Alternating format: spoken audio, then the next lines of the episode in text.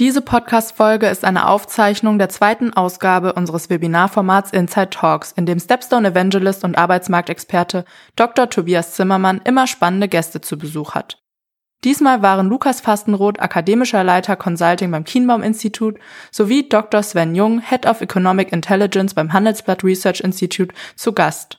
Gemeinsam sprechen sie darüber, wie Erfolg in Zeiten der Arbeiterlosigkeit funktioniert. Bevor es losgeht, möchten wir aber noch einmal explizit darauf hinweisen, dass diese Episode bereits Anfang Februar, also vor den Entwicklungen in der Ukraine, aufgezeichnet wurde. Die Ereignisse in der Ukraine machen uns tief betroffen und unser Mitgefühl gilt all denjenigen in Not.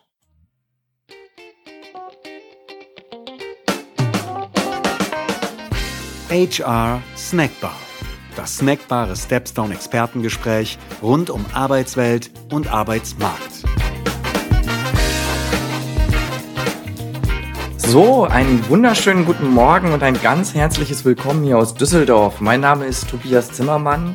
Ich bin Evangelist bei Stepstone und als Arbeitsmarktexperte hier unterwegs und ich freue mich ganz, ganz riesig, dass Sie heute alle dabei sind. Über 500 Unternehmen haben sich angemeldet, hier heute bei unseren Inside Talks dabei zu sein. Der Titel heute Bye Bye Babyboomer, Hallo Zukunft. So geht Erfolg in Zeiten der Arbeiterlosigkeit aus unserer Sicht neben dem Klimawandel eins der größten Themen oder das größte Thema, mit dem wir uns hierzulande jetzt aktuell beschäftigen sollten. Deshalb freue ich mich wahnsinnig, dass Sie alle dabei sind. Und ich freue mich auch sehr, dass ich heute Gäste dabei habe. Die kommen ein bisschen später auf die Bühne, aber ankündigen will ich es jetzt schon mal. Mit dabei heute diskutieren, auch mit Ihnen, Dr. Sven Jung, Head of Economic Intelligence beim Handelsblatt Research Institute und Lukas Fastenroth, akademischer Leiter Consulting bei der Kienbaum-Beratung. Das heißt, wir haben eine ganz geballte Power an Arbeitsmarktexpertise, die ich mir hier als Unterstützung an die Seite geholt habe und mit denen ich zusammen mit Ihnen diskutieren möchte heute. Besuchen Sie uns gerne bei Slido. Denn unser Tool, mit dem wir hier die Aufzeichnung machen, ist nicht ganz so interaktiv, wie wir uns das wünschen wollen. Und bei so einem wichtigen Thema, da haben wir uns gedacht, da rufen wir ein Format ins Leben, wo wir wirklich interaktiv mit Ihnen diskutieren können. Denn das war eins der größten Rückmeldungen, die wir auf unsere Webinare von Ihnen bekommen haben. Wir möchten interaktiver diskutieren. Wir möchten mehr Zeit an Interaktion haben. Deswegen besuchen Sie uns bei Slido. Da können Sie zwei Sachen machen. Da können Sie uns einmal Fragen schicken und Sie können einmal an einer kleinen Befragung teilnehmen. Und zwar würde ich gerne von Ihnen wissen, was glauben Sie denn? Sie wissen, wir sprechen ja schon von der Arbeiterlosigkeit. Wie stark ist der Bevölkerungsrückgang in Deutschland bis 2050? Was wir jetzt an dieser Stelle machen, ist noch ein kurzer Input von meiner Seite aus thematisch und dann geht es auch schon weiter, denn wir befassen uns heute mit einem Megatrend. Jetzt habe ich nur gerade meinen Input erwähnt. Wie soll es Es soll natürlich auch weitergehen. Dann spreche ich jeweils ungefähr zehn Minuten mit meinen Gästen zu ihren Schwerpunktthemen, zu dem, wie sehen Sie die Lage auf dem Arbeitsmarkt und was haben die beiden für ganz konkrete Empfehlungen für Sie, bevor wir dann am Abschluss in eine Viertelstunde circa Abschlussdiskussion gehen und dann mit Ihnen gemeinsam Ihre Fragen diskutieren. Wir beschäftigen uns mit einem Megatrend. Was heißt Megatrend? Warum so ein großes Wort? Megatrends, das sind Transformationsprozesse, die die gesamte Gesellschaft in ihren gesamten Bereichen beschäftigen. Und da gibt es überhaupt keine Diskussion drüber. Der demografische Wandel, die Demografie, mit der wir uns hier befassen, ist eindeutig einer der Megatrends unserer Zeit. Warum befassen wir uns so intensiv hier bei Stepstone damit? Warum auch wieder die ein oder andere, der ein oder andere von Ihnen wird sicherlich auch bei anderen Webinaren, bei anderen Events von mir dabei gewesen sein und weiß, dass wir damit derzeit immer einsteigen. Ja, warum? Wir sprechen über den demografischen Wandel, wir sprechen über den Fachkräftemangel, darüber sprechen wir schon seit Jahren. Und wir haben bemerkt, oder es ist unser Eindruck bei Stepstone, dass sich das so ein bisschen verhält wie in dieser Fabel, in der der Junge immer Hilfe Wölfe ruft. Der ruft so ein bisschen zum Spaß, der geht draußen spielen, der ruft zum Spaß Hilfe Wölfe, das ganze Dorf eilt ihm zu Hilfe, es sind keine Wölfe da, es passiert ihm nichts, das Dorf kehrt wieder zurück. Das macht er ein paar Mal und irgendwann, Sie ahnen es, äh, ist die logische Konsequenz. Es kommt ihm keiner mehr zu Hilfe, als wirklich Wölfe kommen, der Junge wird gefressen. Und genau das ist es, was wir so ein bisschen befürchten, wenn wir über Arbeiterlosigkeit sprechen, dass wir ein Phänomen vor uns haben, das wir meinen zu kennen, aber nicht wirklich verstehen. Und ich bin sehr froh, das Ergebnis des Polls, ich sehe, Mehr als vier Millionen, sagen Sie, wird der Bevölkerungsrückgang bis 2050 betragen, sagen 37 Prozent, mehr als jeder Dritte, jede Dritte von Ihnen. Dann haben wir 30 Prozent, die sagen drei bis vier Millionen und ungefähr genauso viele sagen weniger. Jetzt sehen wir hier den Balken, wie sich die Bevölkerung in Deutschland tatsächlich entwickeln wird. Das sind Zahlen der Vereinten Nationen, die die regelmäßig updaten, sind auch öffentlich einsehbar. Ein bisschen kompliziert, sich da durchzuklicken, deswegen haben wir das für Sie aufbereitet. Und ich habe da eine schlechte Nachricht. Also mehr als vier Millionen ist richtig, allerdings schon bis 2030 und nicht erst bis 2050. Wenn wir uns überlegen, dass wir gut 50, 53 Millionen Menschen in dieser Altersgruppe haben und da verlieren wir bis 2030, das heißt in den nächsten acht Jahren schon vier Millionen, dann ist das eine enorme Entwicklung, deren Ausmaß wir uns alle, glaube ich, noch überhaupt nicht vorstellen können und wir überhaupt noch nicht ermessen können, wie der Arbeitsmarkt der Zukunft eigentlich wirklich aussehen wird. Das Ganze ist im Übrigen, und Sie sehen, ich habe ein paar neue Zahlen mitgebracht für den einen oder anderen, der schon mal dabei war. Das Ganze ist ein globales Phänomen, ein europäisches Phänomen. Wir sehen hier nicht nur die Erwerbsbevölkerung in Deutschland sinkt massiv. Wir schauen uns Italien an, Spanien. Der Rückgang ist hier noch deutlich massiver. Polen, in ganz Osteuropa ist der Rückgang noch viel, viel massiver und das betrifft uns als deutschen Arbeitsmarkt natürlich in enormem Maße. Warum? Ganz klar, wir brauchen Zuwanderung, um die Erwerbsbevölkerung halbwegs stabil zu halten. Und wir rekrutieren diese aktuell vor allem aus Osteuropa, auch aus Südeuropa. Und dort sinkt die Bevölkerung ebenfalls massiv ab. Das heißt, irgendwann gibt es da nichts zu rekrutieren mehr. Einzige Konstante hier Großbritannien. Warum ist das so? Auch die kriegen nicht mehr Kinder oder haben nicht mehr Kinder bekommen. Die haben einfach schlicht mehr Migration. Deswegen hält sich die Erwerbsbevölkerung dort konstant. Kleiner Hinweis an dieser Stelle, auch Großbritannien kommt nicht ohne Probleme aus. In Großbritannien wird auch die Anzahl der Rentner exorbitant stärker steigen als die Erwerbsbevölkerung. Das heißt, da haben auch die ein Thema. Das heißt, was wir vor uns sehen, ist, und dieses Bild benutze ich besonders gerne hier beim schönen Frankfurt am Main, ein Sturm zieht auf. Wir können einen großen Sturm sehen und dieser Sturm, den benennen wir eben mit dem Begriff Arbeiterlosigkeit. Und wieso ist das Bild des Sturms so schön? Weil wir sehen können, was da auf uns zukommt. Wir können sehen, wie massiv diese Veränderung ist, die da auf uns einwirkt und dass wir uns vorbereiten müssen. Denn ich gehe ja nicht in dem Hemd, wie ich es jetzt gerade trage, nach draußen. Wenn stürmisches Wetter ist, dann ziehe ich mich gut an. Dann habe ich Gummistiefel an oder was auch immer. Oder ich bleib vielleicht auch drin, habe ein schönes Zuhause, das mich vor dem Sturm schützt. Und genau darum geht es heute. Und deshalb sind wir zusammengekommen, um zu diskutieren, herauszufinden, wie kommen wir denn möglichst gut durch diesen Sturm den unser CEO Sebastian Detmers im November letzten Jahres zum ersten Mal als Arbeiterlosigkeit bezeichnet hat. Und das finde ich einen sehr, sehr treffenden Begriff, der uns da bevorsteht. Denn was wir in Zukunft erleben werden, das ist eben eine Arbeiterlosigkeit. Ich glaube, Ihnen geht's genau wie mir. Ich bin noch mit dem Begriff Arbeitslosigkeit aufgewachsen. Aber das ist ein Thema, mit dem werden wir uns in Zukunft nicht mehr befassen müssen. Jetzt ist natürlich die Frage, wirklich in Zukunft? Ich glaube, die große Resonanz, über die wir uns wirklich wahnsinnig freuen hier bei uns auf dieses Webinar, liegt natürlich auch daran, dass die meisten von Ihnen jetzt schon ein erhebliches Thema damit haben, die richtigen Mitarbeiterinnen und Mitarbeiter zu finden oder in ganz vielen Bereichen, ich denke zum Beispiel an Gastronomie und Hotellerie, jetzt überhaupt Mitarbeiter zu finden. Und deshalb freue ich mich an dieser Stelle schon gleich meinen ersten Gast auf die Bühne zu rufen, auf die virtuelle Bühne. Wie gesagt, Dr. Sven Jung ist Head of Economic Intelligence beim Handelsblatt Research Institute. Sven, du schaltest dich dazu. Jawohl, ich sehe dich. Ich glaube, unsere Gäste können dich auch sehen. Schön, dass du da bist. Sehr gerne doch. Ich freue mich auf jeden Fall auf die Diskussion und auf das spannende Thema. Definitiv. Ja, wunderbar. Wie gesagt, wir freuen uns auch und wir haben den Sturm über Frankfurt im Hintergrund. Ich würde mal einsteigen mit einer Frage, so ihr beurteilt oder ihr beobachtet den Arbeitsmarkt ja auch ganz genau und habt da verschiedenste Faktoren, die ihr untersucht. Ihr macht Studien mit verschiedenen Partnern für verschiedene Unternehmen. Du arbeitest mit Bert Rürup sehr, sehr eng zusammen, einem der größten Experten in Deutschland in Sachen Arbeitsmarkt überhaupt. Was würdest du sagen, wie dramatisch ist die Situation auf dem Arbeitsmarkt wirklich? Übertreiben wir als Stepstone ein bisschen? Um die Frage zu beantworten, muss man sicherlich zwei Blickwinkel sich betrachten. Auch passend zu dem Bild, was du einfach gewählt hast. Gucken wir auf die aktuelle Situation wie es aktuell am Arbeitsmarkt aussieht, muss man sicherlich sagen, die Lage ist einfach eigentlich sehr positiv für den Umstand, den wir haben. Wir laufen gerade eine, eine sehr große Krise. Wir werden aktuell auch wieder wahrscheinlich einen BIP-Rückgang haben in diesem Quartal.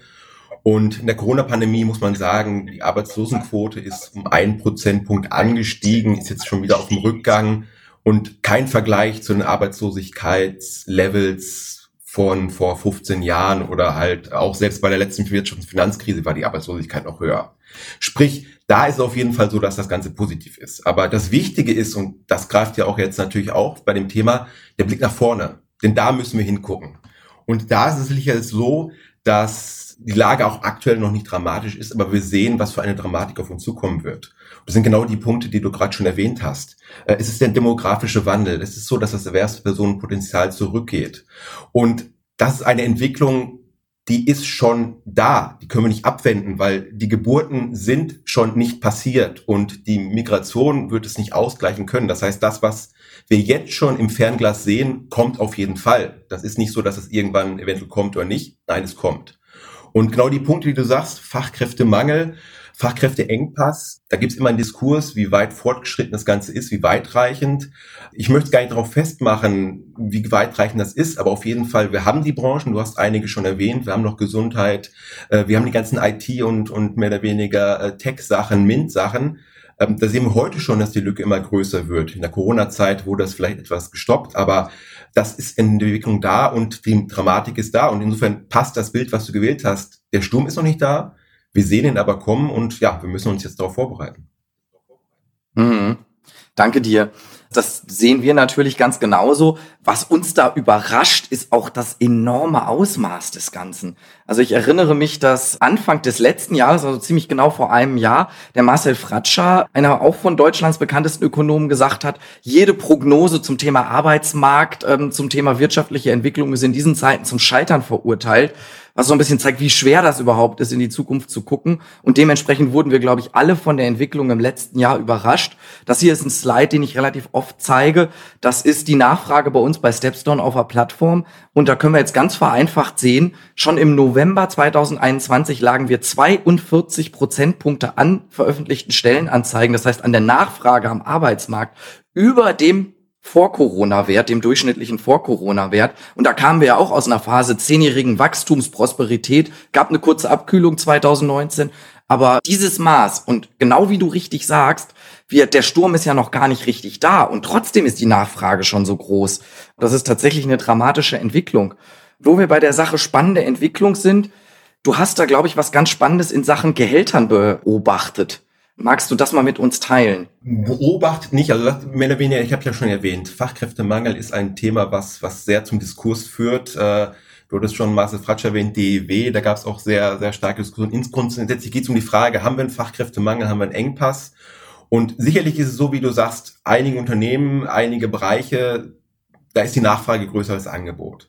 Ein interessanter Punkt ist mehr oder weniger, wenn wir uns mit dem Arbeitsmarkt beschäftigen, Angebot und Nachfrage, das kennen wir alle noch aus einem ganz einfachen, eventuell aus der VWL oder so weiter, äh, kommt irgendwie über den Preis meist ins, ins Gleichgewicht. Und ein Preis gibt irgendwie aus, wenn das Angebot kleiner ist als die Nachfrage, muss man eigentlich sagen, steigt eigentlich der Preis. Und das ist etwas, was man gesamtwirtschaftlich nicht so stark sieht im, in der, im Lohnwachstum. Das heißt, wenn wir auf die vergangenen Jahre blicken, ist es eigentlich so, dass die Nettolöhne meist so um, um zwei, drei äh, Prozent pro Jahr gestiegen sind. Sie sind gestiegen, das auf jeden Fall, aber es ist nicht so, dass der Anstieg größer geworden ist. Und das ist jetzt, möchte ich jetzt nicht überbewerten, aber das ist etwas, wenn man anscheinend so Probleme hat, Leute zu finden oder eventuell, ist natürlich ein Punkt, ich zahle einfach höhere Löhne und Gehälter.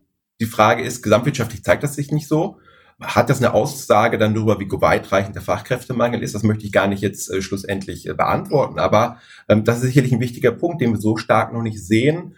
Um halt euch eine andere Frage aufzumachen, ist Lohn noch wirklich der einzige Preis, den man als Arbeitnehmer für seine Arbeit verlangt? Oder macht es eventuell auch andere Sachen aus, die wichtig sind? Da würde ich gleich gerne, super gerne drauf eingehen.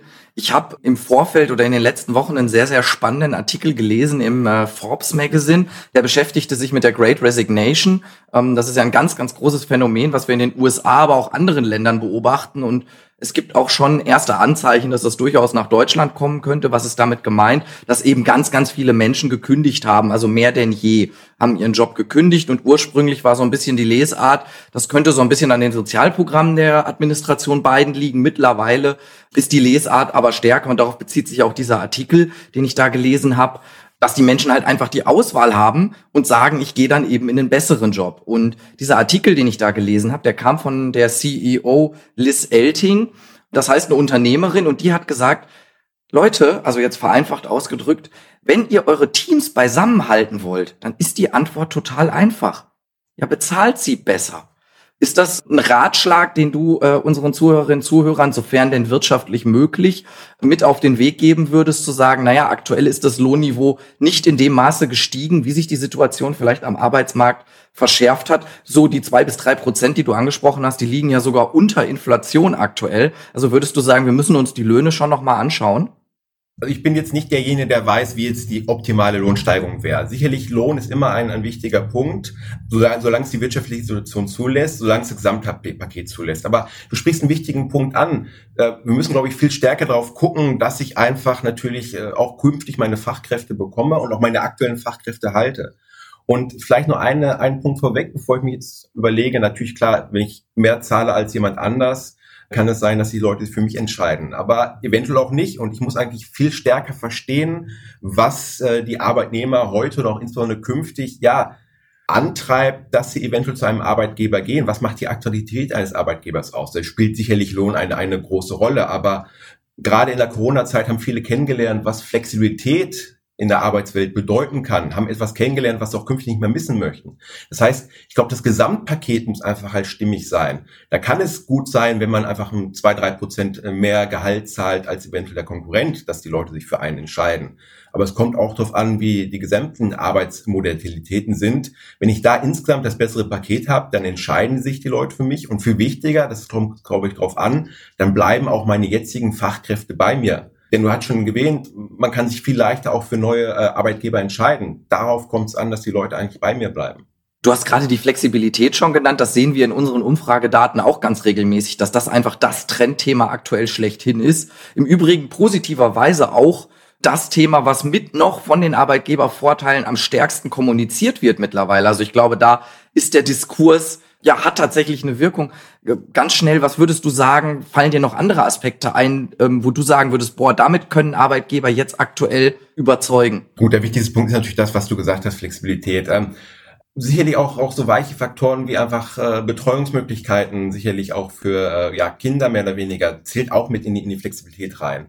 Ja, mehr oder weniger sind verschiedene Punkte, ich möchte gar keinen einen hervorheben. Im Zweifel muss man auch nochmal konkret sich mit seinen Leuten austauschen. Ähm, was, was wichtig ist, Umfragen geben hier sicherlich ein wichtiges Bild. Ein Punkt ist sicherlich auch, nicht nur aus Sicht der Arbeitgeber, das Thema Weiterbildung.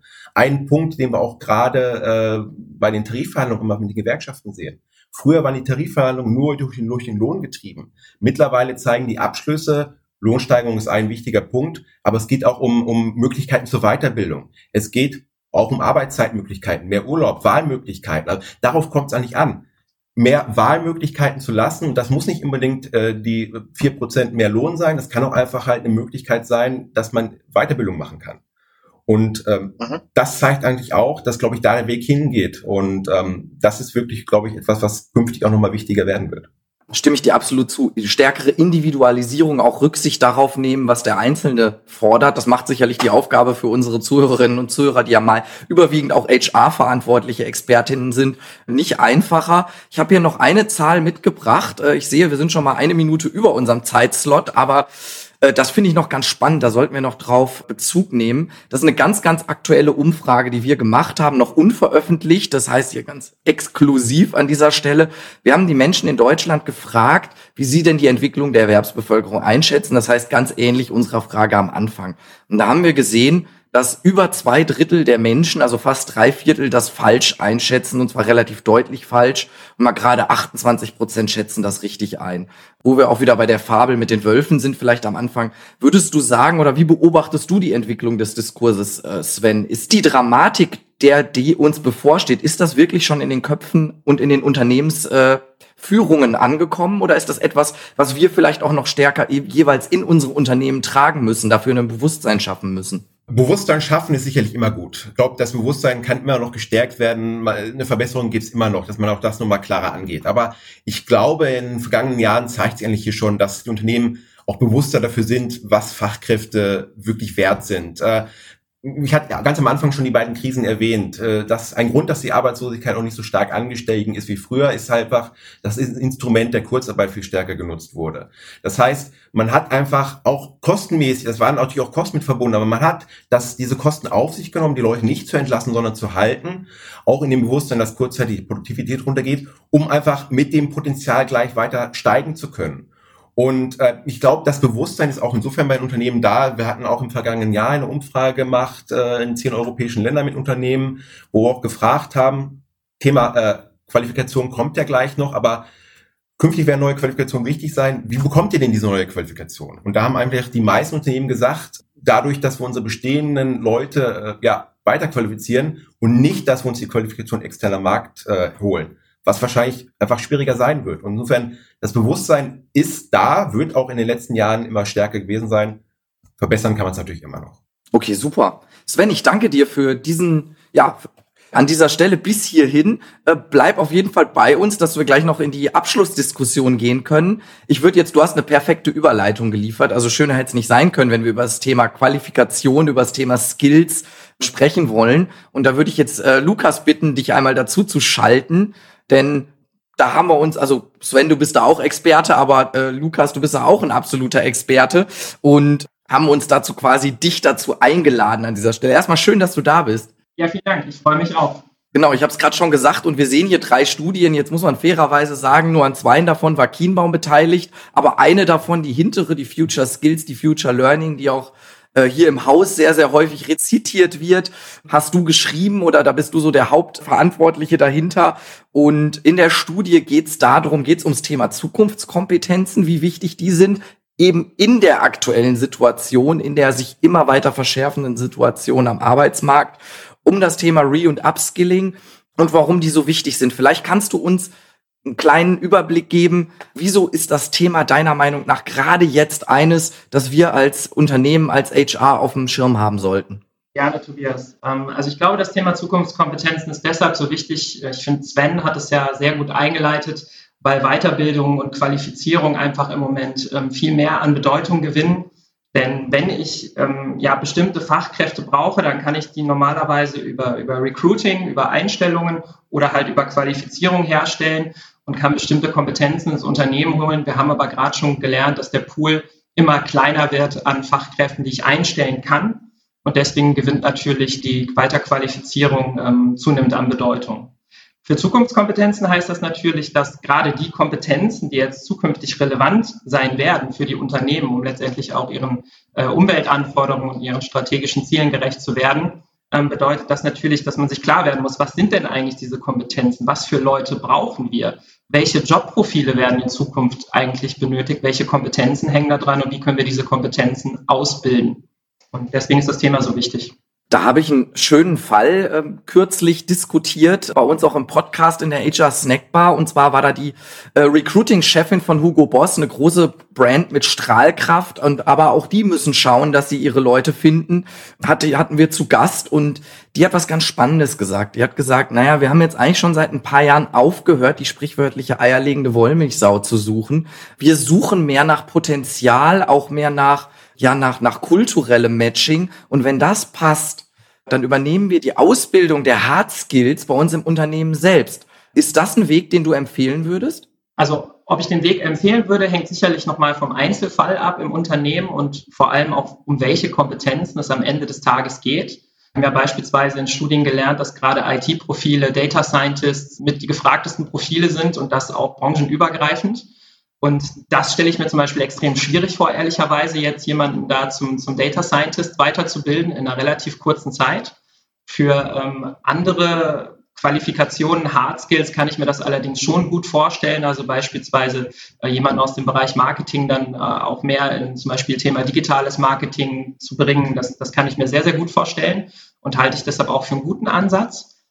Ich glaube, die Krux wird am Ende des Tages sein, das Retention Management zu steuern. Also wie kann ich am Ende des Tages dafür sorgen, dass wenn ich dieses Invest gemacht habe, diese Leute zu qualifizieren und auszubilden, wie sorge ich dafür, dass die auch bei mir bleiben und nicht halt diese Flexibilität nutzen, die du eben auch bei der Great Resignation angesprochen hast, wenn vielleicht ein paar andere Rahmenbedingungen nicht passen. Ja, äh, sich nett zu bedanken, dass man die Möglichkeit hatte, sich so gut weiterzubilden, aber vielleicht dann doch wieder einen anderen Arbeitgeber sucht. Ja gut, ich glaube, da kommen dann wahrscheinlich die Attraktivitätsfaktoren rein, die Sven gerade schon angesprochen hat. Wenn wir aber erstmal uns das Thema Weiterbildung anschauen, das haben wir ja auch untersucht und die Ergebnisse waren ein Stück weit ernüchternd, wenn ich das richtig zusammenfasse. Ich habe hier mal zwei Zahlen aufgerufen, dass gut 60 Prozent der Unternehmen jetzt schon über fehlende Zukunftskompetenzen im Unternehmen klagen. Also da fehlen jetzt schon Kompetenzen. Und dann haben wir ja die Fach- und Führungskräfte befragt und die haben ganz überwiegend gesagt, das Lernangebot ist definitiv nicht zufriedenstellend. Wie würdest du das bewerten oder hast du einen Rat an die Unternehmen, wie man das besser machen kann? Wie komme ich zu einem guten Lernangebot? Ich glaube, ähm, dass das sehr stark ineinander übergreift. Also Lernen und Kompetenzmanagement natürlich. Ich glaube, ein großes Problem, das wir auch in unserer Studie festgestellt haben, dass die Unternehmen haben, ist zunächst einmal überhaupt zu definieren, welche Kompetenzen ich in den nächsten fünf bis zehn Jahren in meinem Unternehmen überhaupt benötige. Das heißt, was sind wirklich die Anforderungen an uns als Unternehmen? Die leiten sich ja auch aus Strategie und auch aus dem Geschäftsmodell ab letztendlich. Und was für Mitarbeiter mit welchen Kompetenzen brauche ich dafür? Das ist eine ganz entscheidende ähm, Fragestellung, die ich haben muss, weil das letztendlich auch einleitet, dass das Kompetenzmanagement eine strategische Relevanz hat und auch strategisch verankert ist und über reine Schulungen und Qualifizierung hinausgeht, sondern wirklich auch auf Kompetenzmanagement und Lernen einzahlt. Und ich glaube, da müssen Unternehmen wirklich einmal die Übung machen, sich zu überlegen, welche Kompetenzen das sind und diese dann auch wirklich in einem Kompetenzmodell festzuschreiben. Und da muss man sich natürlich die Frage stellen, welche von den Kompetenzen kann ich denn gut ausbilden durch Reskilling oder Upskilling? Welche davon muss ich immer noch einkaufen, weil manche lassen sich vielleicht nicht gut weiterbilden oder ausbilden. Und da kommt das Lernangebot ins Spiel.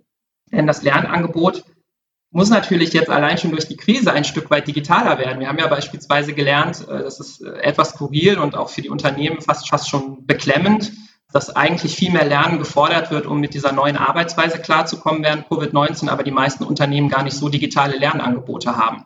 Das heißt, auch da hat Covid-19 einmal wieder äh, aufgezeigt, dass, dass vielleicht in einem ein oder anderen Unternehmen die digitale Transformation im Hinblick auf das Lernen noch nicht so weit war, wie sie sein sollte. Und dass das natürlich dazu führen kann, dass Lernen gerade ausgebremst wurde und die Unternehmen vielleicht nochmal zurückgeworfen hat. Sehr guter Hinweis. Apropos Lernen und Ausbremsen. Die eine Studie, die ich jetzt noch erwähnt hatte, das war eine globale Studie, die wir gemacht haben zusammen mit BCG. Über 200.000 Befragte in, ich meine, 190 Ländern. Und äh, was die Kollegen lieben, sind Rankings. Und ja, wir haben das nicht ganz so toll gefunden, weil Deutschland da in Sachen investierter Lernzeit tatsächlich auf dem vorletzten Platz gelandet ist. Also da wurde gefragt, wie viel Zeit investieren Sie denn pro Jahr in Ihre eigene Weiterbildung? Also das haben dann die Beschäftigten beantwortet. Und wie gesagt, Deutschland ist da auf dem vorletzten Platz gelandet. Wahrscheinlich, weil es uns ein Stück weit auch noch zu gut geht. Wie würdest du das bewerten? Wie motiviere ich denn die Menschen, tatsächlich auch aktiv zu lernen? Müssen wir das stärker institutionalisieren? Also es ist wirklich eine sehr gute Frage. Ähm, ich meine, es deckt sich ja ein Stück weit auch mit unseren Ergebnissen aus unserer gemeinsamen Studie, in der wir dann auch festgestellt haben, dass Lernangebote zum Beispiel noch nicht in der Kultur verankert sind. Also dass oft die Führungskräfte beispielsweise ähm, noch gar nicht so viel Wert darauf legen, die Weiterbildung zu steuern. Ähm, es liegt teilweise auch daran, dass die Organisationen nicht wirklich klar ihre Lernangebote kommunizieren und dass die, dass die Mitarbeiter sich da auch wirklich äh, dran bedienen können und auch individueller lernen können. Und ähm, das wäre natürlich etwas, was, was auf einer organisationalen Ebene einfach noch besser laufen muss. Was, glaube ich, auch ganz wichtig ist am Ende des Tages, ist, dass Lernen viel stärker an Karriereentwicklung gekoppelt wird. Also, dass man noch, noch viel mehr darauf achtet, dass wenn Kompetenzen weitergebildet werden, wenn man vor allem auch auf eigenverantwortliches Lernen setzt, dass man auch die Motivation fördert, dass jemand, der jetzt beispielsweise äh, in einem bestimmten Thema ähm, sich eine Weiterbildung rausgesucht hat und die auch erfolgreich abgeschlossen hat, dass das auch in irgendeiner Form in der Karriereentwicklung honoriert und berücksichtigt wird. Denn wenn das nicht da ist, ist die Motivation natürlich relativ gering, sich da auch weiterzubilden. Es sei denn, man tut es rein für sich selbst und vielleicht für eine Karriereentwicklung, die nicht unbedingt in diesem Unternehmen selbst stattfinden muss. Ja klar, aber das ist dann natürlich auch angesichts des äh, immer größer werdenden Zeitdrucks und der sonstigen KPIs, die wir messen, wir wollen ja alles messbarer machen, was ja auch durchaus richtig ist, ist das dann natürlich schwierig zu rechtfertigen, wenn das quasi nicht eingepreist ist. Würdest du sagen, oder meine Hypothese wäre jetzt, ne, wir, wir wissen das alles, Wissen wird immer weniger haltbar. Wir wissen überhaupt nicht, welche Skills wir in fünf bis zehn Jahren tatsächlich konkret brauchen, welche Jobs es dann, wie Jobs dann überhaupt heißen, die, die besonders gefragt sind. Vor dem Hintergrund würde ich jetzt mal behaupten, dass Weiterbildungsangebot, ein sehr gutes Lernangebot, das auch in der Kultur verankert ist, genau wie du es gerade beschreibst, dass sich auch äh, an die Karriereentwicklung koppelt, dass das was ist, was mich als Arbeitgeber auch attraktiv macht. Ähm, würdest du sagen, dass das ein Faktor ist, den wir bis jetzt noch nicht stark genug auf dem Schirm haben? Definitiv. Ähm, ich musste da eben schon dran denken, als Sven ähm, von den Löhnen gesprochen hat und sich gefragt hat, ob das der einzige Preis ist wenn man sich in, in bestehende äh, Employer Branding, Arbeitgeber äh, ähm, Attraktivitätsliteratur reinschaut, dann gibt es immer sogenannte Hard- und Soft Facts. Hard Facts, die relativ schwer zu verändern sind, Soft Facts, die eher etwas leichter zu verändern sind.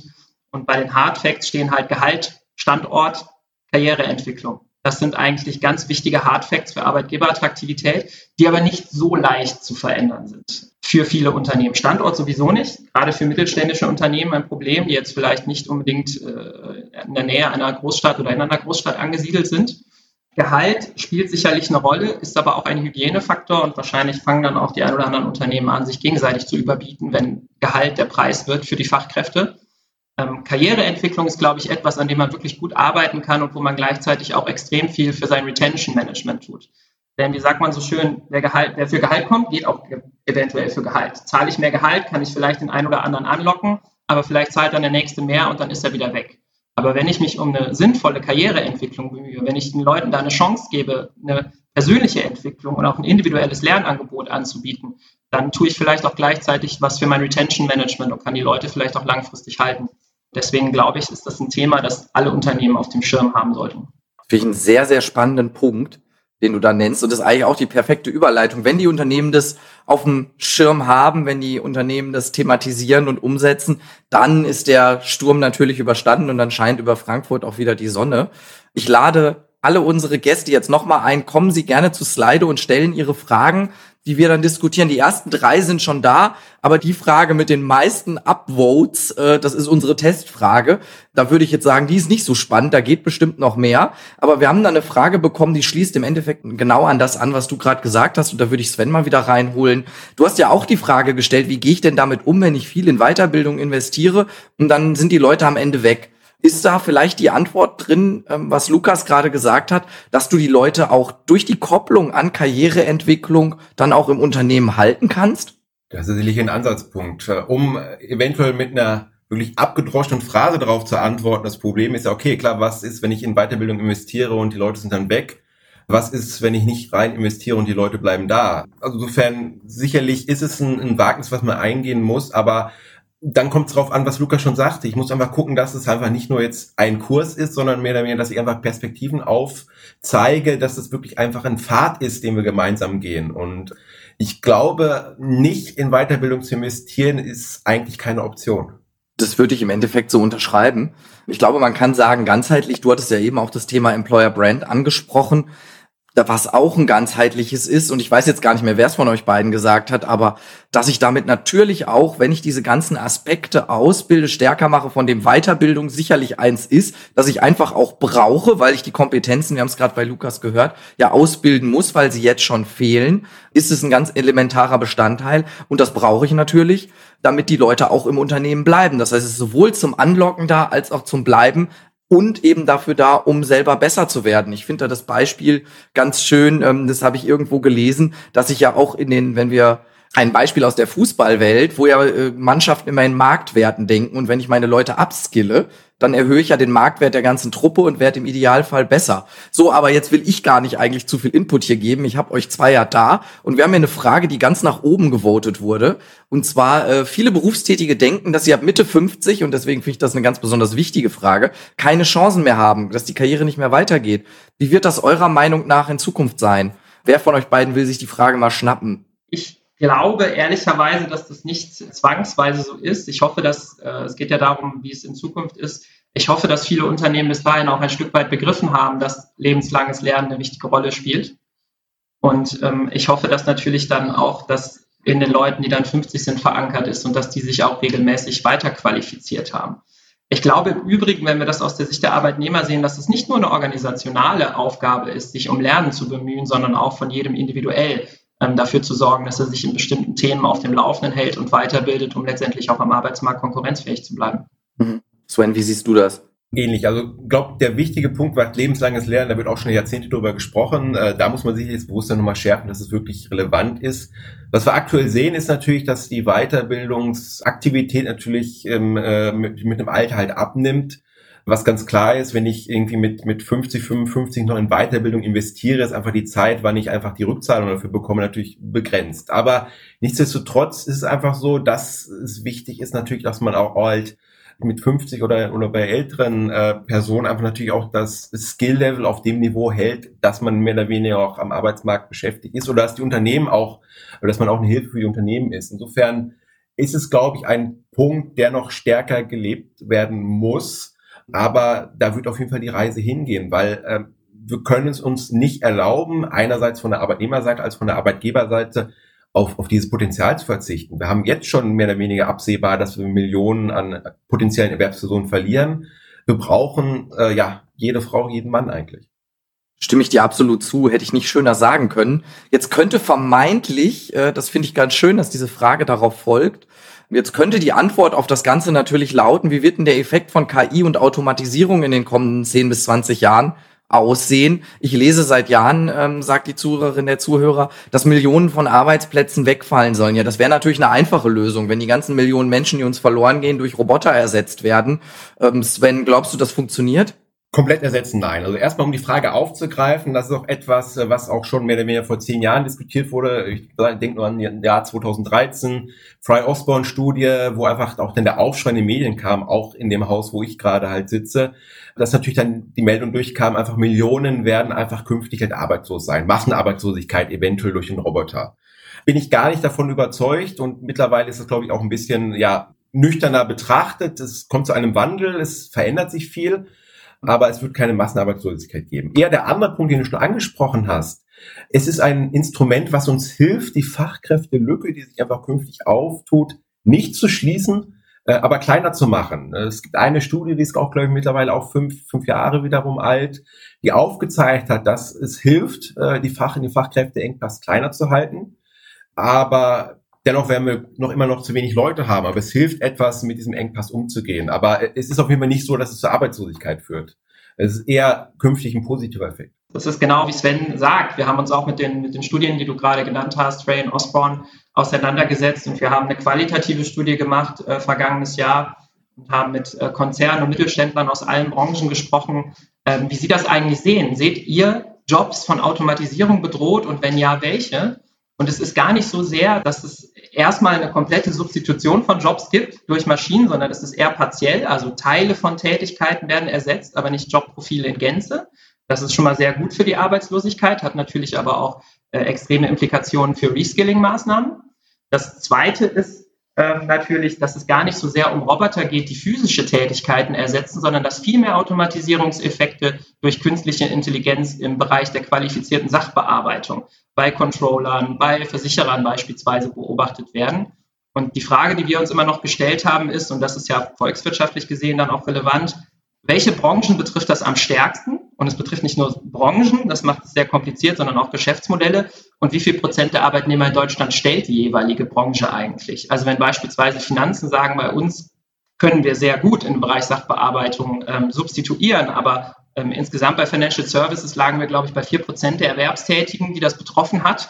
Dann wird der Effekt nicht so sehr groß sein. Das heißt, hier gilt es wirklich herauszufinden, in welchen Jobs werden wirklich Jobs komplett automatisiert, wie viel Erwerbstätige betrifft das. Vorher, finde ich, kann man relativ schwierig dann auch eine Prognose treffen, wie stark dann die Arbeitslosigkeit sein wird oder ob es dann eine Massenarbeitslosigkeit geben wird. Da will ich will ich an der Stelle gar nichts mehr hinzufügen. Vielen, vielen Dank. Das sehe ich ganz genauso. Ich versuche noch mal ein paar Fragen hier äh, aufzugreifen, weil ich finde es ganz, ganz super, wie viel ihr von unseren Zuhörerinnen und Zuhörern kommt. Und ich finde, da passen zwei Fragen ganz gut zusammen vielleicht, weil es sich zumindest auf jüngere Menschen bezieht. Ne? Ganz top oben haben wir die Frage, wie sieht ein erfolgreiches Azubi-Recruiting der Zukunft aus? Und dann haben wir noch die Frage, gerade junge Arbeitnehmerinnen wollen ja einen Job ausüben, der sinnstiftend ist. Muss das Thema Nachhaltigkeit stärker verankert werden?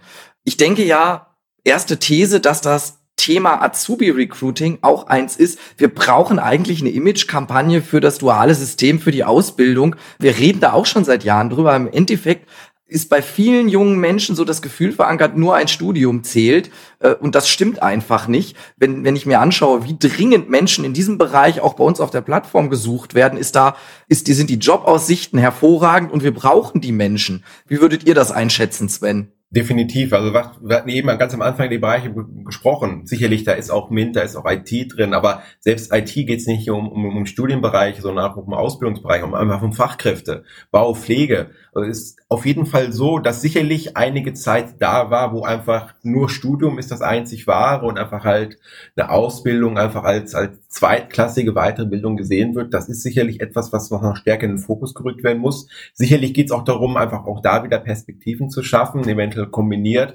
Da wird auf jeden Fall die Reise hingehen. Und na, natürlich geht es darum, ja, aufgrund des demografischen Wandels werden auch natürlich auch die, die künftigen Azubis immer weniger äh, so dass man sich darum bemühen muss und gucken muss. Auch hier spielt es wiederum eine Rolle, wie äh, mache ich das Gesamtpaket für die jungen Leute so, dass sie es einfach attraktiv finden. Und da gehört sicherlich auch sowas wie, wie äh, was Lukas schon sagt, auch so eine Karriereperspektive, einfach so, so ein Pfad einfach aufzeigen, wie das weitergehen kann. Und wenn ich halt weiß, ich mache die Ausbildung, das war's, ähm, das ist eventuell im Rat früher gereicht, mittlerweile ist es eventuell zu kurz gedacht. Hm. Was würdest du sagen, Lukas? Haben wir da zu wenig in die Karriereentwicklung, in die Attraktivität von Azubi-Jobs investiert in der Vergangenheit? Ich glaube schon, dass man das gemacht hat, sehe es aber auch ähnlich wie, wie Sven. Also das Problem ist, wenn, wenn nach der Ausbildung quasi Schluss ist, in Anführungszeichen, also dass dann nichts mehr kommt, keine Weiterbildung, keine Qualifizierung, dann weiß ich nicht, ob das einfach noch mit, mit der Vorstellung von Arbeiten jetzt auch gerade von jungen Arbeitnehmern einfach übereinstimmt. Das kann ich mir nicht vorstellen.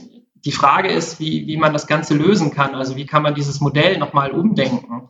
Ich meine, auch Leute, die eine Ausbildung gemacht haben, können ja Qualifizierung im Bereich Techniker, äh, IRK-Fachwirt, es gibt ja da auch immer noch Weiterbildung, die man machen kann. Vielleicht macht man auch noch berufsbegleitend ein Studium nach der Ausbildung. Und ich glaube, das müssen einfach die Unternehmen dann auch mitdenken, damit letztendlich diese Personen auch eine Perspektive haben im Hinblick auf eine Führungskraft und dass es da nicht äh, rein dann auch letztendlich in der Position verharren. Äh, ich habe das beispielsweise bei einem Hotel gesehen, äh, das ich ganz gut kenne, eine größere Hotelkette, die jetzt nicht unbedingt in der Großstadt angesiedelt sind und die extrem Probleme haben, ähm, Personal jetzt im Blick auf Kellner beispielsweise oder auch an der Rezeption Hotelfachkräfte zu halten. Und die versuchen beispielsweise da auch mit dualen Studiengängen die Leute dann auch länger an sich zu binden und, äh, und nicht, dass sie nach der Ausbildung quasi gehen und sich dann doch für ein Studium entscheiden. Wir sind schon eine Minute über der Zeit. Ich würde sagen, bis zehn vor nehmen wir uns die Zeit, weil so viele schöne Fragen hier reinkommen. Und zwar, wo du gerade schon ins Reden gekommen bist. Ich weiß, dass du auch ein absoluter Experte bist in Sachen Kultur und ihr euch das auch angeschaut habt. Deswegen finde ich die oberste Frage sehr schön, weil wir sprechen so viel über Flexibilität. Ich finde Flexibilität auch unglaublich wichtig, aber das Thema Gemeinschaftsgefühl, das darf darunter ja nicht leiden. Und wofür wir hier zum Beispiel bei Stepstone ganz berühmt sind, ähm, beziehungsweise was wir hier alle sehr genießen, wenn es denn möglich ist, das sind unsere großen Weihnachtsfeiern, unsere Sommerfeiern. Das sind wirklich tolle Sachen, wo sich das Unternehmen viel, viel Mühe gibt. Und das hat natürlich die letzten zwei Jahre nicht stattfinden können. Und es gibt ganz, ganz viele Kollegen, die das noch nie erlebt haben. Das finde ich ganz fürchterlich. Wie würdest du auf diese Frage antworten? Wie wichtig ist das Thema Gemeinschaftsgefühl, was ich jetzt im weitesten Sinne auch so als Teil der Unternehmenskultur auffassen würde? Wird das Thema Team-Events und Co. zu oft unterschätzt? Ich glaube schon. Ähm, es ist natürlich jetzt einfach ein sehr heikles Thema geworden durch die Corona-Pandemie. Aber ich glaube, dass sich viele Unternehmen einfach bewusst sind, wie wichtig das Thema noch ist. Denn die meisten Unternehmen, mit denen wir jetzt zum äh, Thema New Ways of Working, also wie wird jetzt gearbeitet vor und nach Corona, beziehungsweise während und nach Corona, nicht vor Corona, die sagen, es wird keine hundertprozentige Remote-Arbeit geben. Wir werden hybrid arbeiten und es wird eher so sein, dass wir entweder drei Tage im Homeoffice oder zwei Tage im Homeoffice sind und die anderen Tage dann im Büro sind. Und die Büroflächen sollen aber komplett umgestaltet werden. Das heißt, wenn die Mitarbeiter zusammenkommen, dann sollen diese Büroflächen auch eher dafür gedacht sein, Kreativräume zu haben, kollaborative Flächen zu haben, zusammenzukommen. Also nämlich genau das, was du gerade gesagt hast. Ne? Also die, die Büroräume der Zukunft sollen eigentlich eher dazu dienen, Kultur zu gestalten und Kultur aufzubauen. Gleichzeitig glaube ich aber, das ist ja auch ähm, bekannt, dass Führungskräfte natürlich maßgeblich verantwortlich für die Kultur sind im Unternehmen, in ihrem Team. Ich glaube, dass viele, viele Führungskräfte da noch einiges an, an Unterstützung brauchen werden im Hinblick auf Remote Leadership, um letztendlich auch ihre Mitarbeiter ähm, ja nicht nur zu steuern und zu führen im Sinne auf, im Hinblick auf die Hard Facts, sondern auch dort Kultur, Gemeinschaftsgefühl, Engagement zu schaffen und letztendlich auch die Mitarbeiter dann abzuholen. Ich glaube, das ist sehr, sehr schwierig und da gibt es noch sehr, sehr viele Fragestellungen, die einfach beantworten müssen. Also die Wichtigkeit ist erkannt, das Wie muss sicherlich noch ausdifferenziert werden, weil wir da noch ganz am Anfang stehen. Bin ich völlig bei dir. Da fand ich ein Zitat ganz schön. Ich glaube, von Meta oder von Facebook war es, ist auch schon länger her. Da war die Antwort auf die Frage, ja, wie setzen wir denn das hybride Arbeiten, das flexible Arbeiten jetzt um? Und das bezieht natürlich solche Faktoren wie Führung, Kultur mit ein. Und ich habe gesagt, naja, es gibt keinen One-Fits-All-Approach. Das müssen wir jetzt alle erstmal zusammen ausprobieren. Sven, du nix äh, mit Blick auf die Zeit. Vielleicht machen wir eine kurze Abschlussrunde. Greif dir eine Frage, wenn du noch eine beantworten willst oder setz gerne selber einen Schwerpunkt. Möchtest du uns noch irgendwas mit auf den Weg geben? Ist noch irgendwas unbeantwortet geblieben, was dir wichtig ist? Ein Punkt nur, weil ich die, weil ich das, die Frage, die ich als erstes gesehen habe, nur noch zu dem Thema Arbeitslosigkeit. Keine Frage, auch wenn wir jetzt von Arbeiterlosigkeit sprechen, äh, wird auch künftig das Thema Arbeitslosigkeit nicht, nicht verschwinden. Äh, auch wenn wir jetzt in den letzten Monaten gesehen haben, dass die Arbeitslosigkeit auch zurückgeht. Ein wichtiger Punkt und da macht auch das Thema wirklich Qualifizierung, Requalifizierung auch in allen Bereichen Sinn.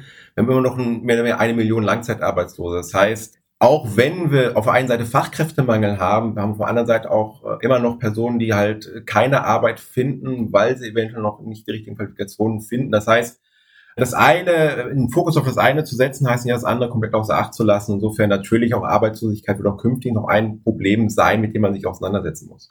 Definitiv, vor allem genau wie du sagst, ein Problem, das wir dringend angehen müssen, weil wir brauchen die Menschen ja und wir müssen sie in den Arbeitsmarkt bringen. Deswegen danke dir, dass du den Punkt noch aufgegriffen hast. Lukas, hast du noch was? Hast du noch einen Punkt, der dir unter den Nägeln brennt, den du uns noch mit auf den Weg geben magst? Ja, einen sehr wichtigen, meiner Meinung nach sehr wichtigen Punkt habe ich noch. Ähm, ich glaube, dass äh, gerade im Hinblick auf Weiterbildung, Qualifizierung nicht nur Unternehmen und äh, Arbeitnehmende allein verantwortlich sind, sondern dass natürlich auch volkswirtschaftlich gesehen einfach die schulische und akademische Bildung hier eine Verantwortung trägt. Und ähm, ich glaube, gerade im Hinblick auf die schulische Bildung hat uns jetzt Covid auch noch einmal aufgezeigt, wie wenig digital wir da unterwegs sind. Und ich bin der Meinung, dass einfach die Lehre da auch ähm, nochmal komplett umgestaltet werden muss.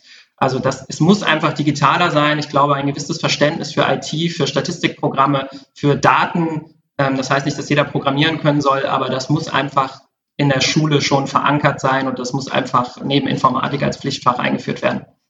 Bin ich bei dir. Stimme ich dir absolut zu.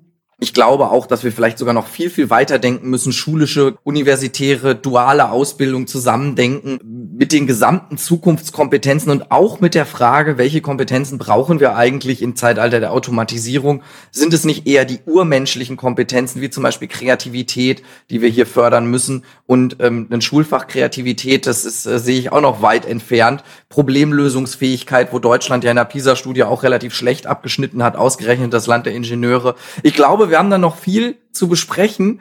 Mir bleibt an dieser Stelle erstmal nur Danke zu sagen, dass ihr beide da wart. Mir hat's wahnsinnig viel Spaß gemacht. Und ich hoffe, unsere Zuhörerinnen oder ich bin mir sicher, dass unsere Zuhörerinnen und Zuhörer auch ganz viel mitgenommen haben. Ganz herzlichen Dank, dass ihr zwei da wart. Sehr gerne, war eine Freude. Auch vielen Dank, hat mich gefreut. Und ich würde sagen, ich glaube, die Diskussion setzen wir auf jeden Fall an anderer Stelle fort. Also ich glaube, da sind noch viele Themen offen, die wir noch besprechen sollten. Und wir werden uns da was ausdenken, das als Versprechen. Ansonsten bedanke ich mich auch bei unseren Zuhörerinnen und Zuhörern und wünsche Ihnen allen noch einen erfolgreichen und schönen und vor allem natürlich gesunden Arbeitstag. Bis bald. Und schon wieder Sperrstunde in der Stepstone HR Snackbar. Wir freuen uns immer über ein kleines Trinkgeld in Form von Feedback – Anregungen und Themenvorschlägen unter podcast at stepstone.de.